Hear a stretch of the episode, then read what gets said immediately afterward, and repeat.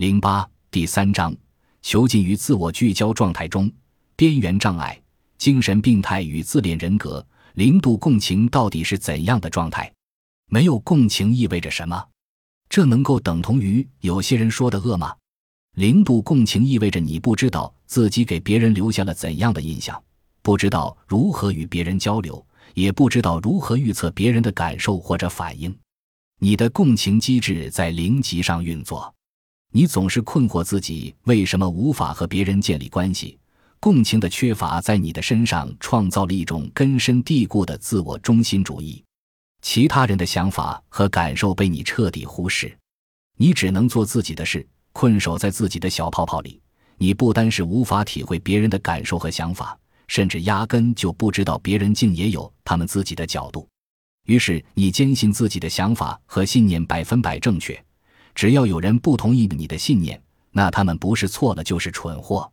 说到底，零度共情是一种孤独的生存方式。以这种方式生存的人，最好的情况也是被人误解，最坏的则会被谴责为自私。它意味着你的行为完全不受约束，放任自己肆意追求心中渴望的任何目标，或自由地表达一切想法。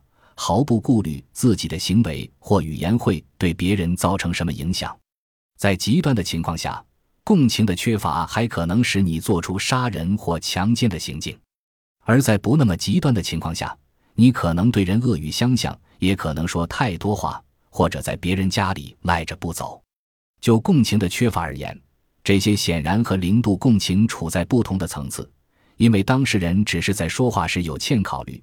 他们可能也知道伤害别人的身体是不对的，不过即使是这个说话有欠考虑的人，也可能在 EQ 量表上接近零级。零度共情可能使一个人做出残酷的行为，可能使他对别人的感受麻木不仁，或只是在社会上陷入孤立。由此可见，零度共情并不等于有些人所说的恶。但如果你接近了这样一个毫无共情的人，你就可能受到他的语言辱骂或身体袭击，你也可能觉得他对你毫不关心，一点不为你考虑。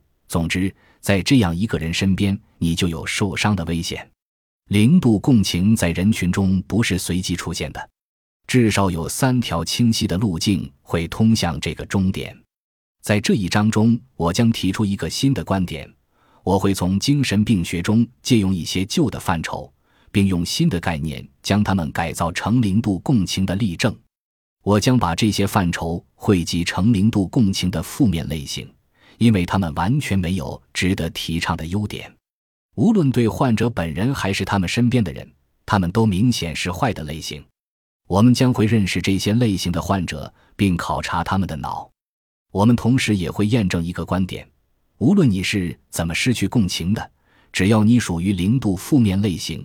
你的脑子里就都有一个相同的共情回路受了损伤。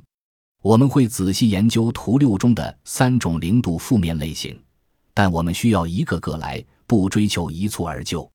零度负面类型的第一种形式称为边缘型。